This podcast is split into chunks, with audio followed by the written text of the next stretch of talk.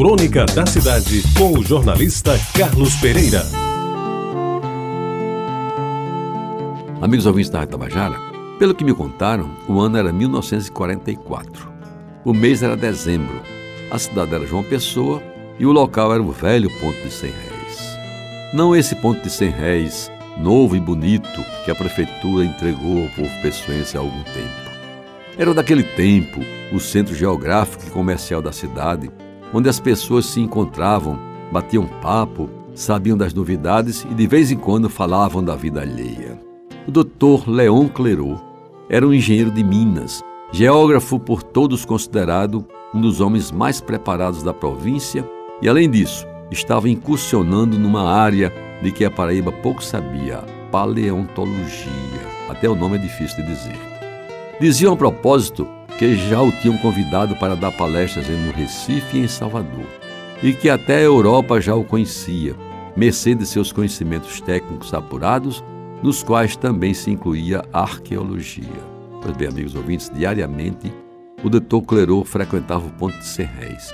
E antes de ir para o seu trabalho, depois eu conheci como engenheiro do DR, ele se encontrava com alguns amigos, entre eles Arnaldo Escorel, de baixa estatura, porém permanentemente bem vestido, não dispensando o terno e a gravata, que lhe davam um ar mais imponente e impunham mais respeito aos seus 1,60m bem medidos, se tanto. Chamava a atenção de quantos ali iam ter a disparidade dos dois. Um grandão, meio gordo, alto e vasta cabeleira, sempre com um cachimbo na boca a baforar, vestido com um camisão fora das calças, como se fosse uma túnica indiana. E o outro, pequenino, apressado, pulando de um canto para outro, ora falando ali, ora escutando aqui, lépido de fazer inveja.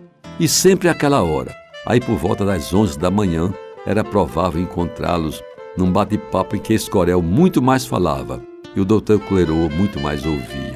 Pois bem, amigos ouvintes, foi nesse dezembro de 1944 que sucedeu que o doutor Clerot chegou mais cedo e foi instado a dizer das últimas da Guerra Mundial que graçava forte e de cujas notícias poucos tinham conhecimento, a não ser aqueles que, como o mestre Clerot, tinham em casa um potente rádio Philips holandês ou obtivessem as novidades através de rádio amador.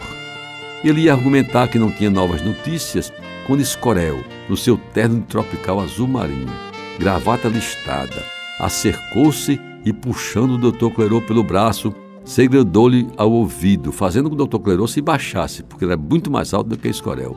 Aí ele disse: Doutor, eu tenho uma novidade que é uma bomba, mas só posso lhe dizer longe desses curiosos.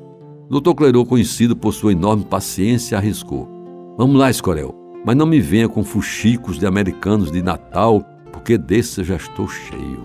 Não, doutor, eu soube agora de manhã que ontem à noite chegaram aqui em João Pessoa não sei quantos generais vieram não sei de onde para fazer não sei o que e vão não sei para onde. Aí doutor Clorô disse simplesmente: Ora, Escorel, vá à bosta. Já disse o afobado doutor Clerô, dando-lhe as costas, não sei antes de lhe jogar por cima da cabeça uma longa baforada do seu disfarçável cachimbo. Você ouviu Crônica da Cidade com o jornalista Carlos Pereira.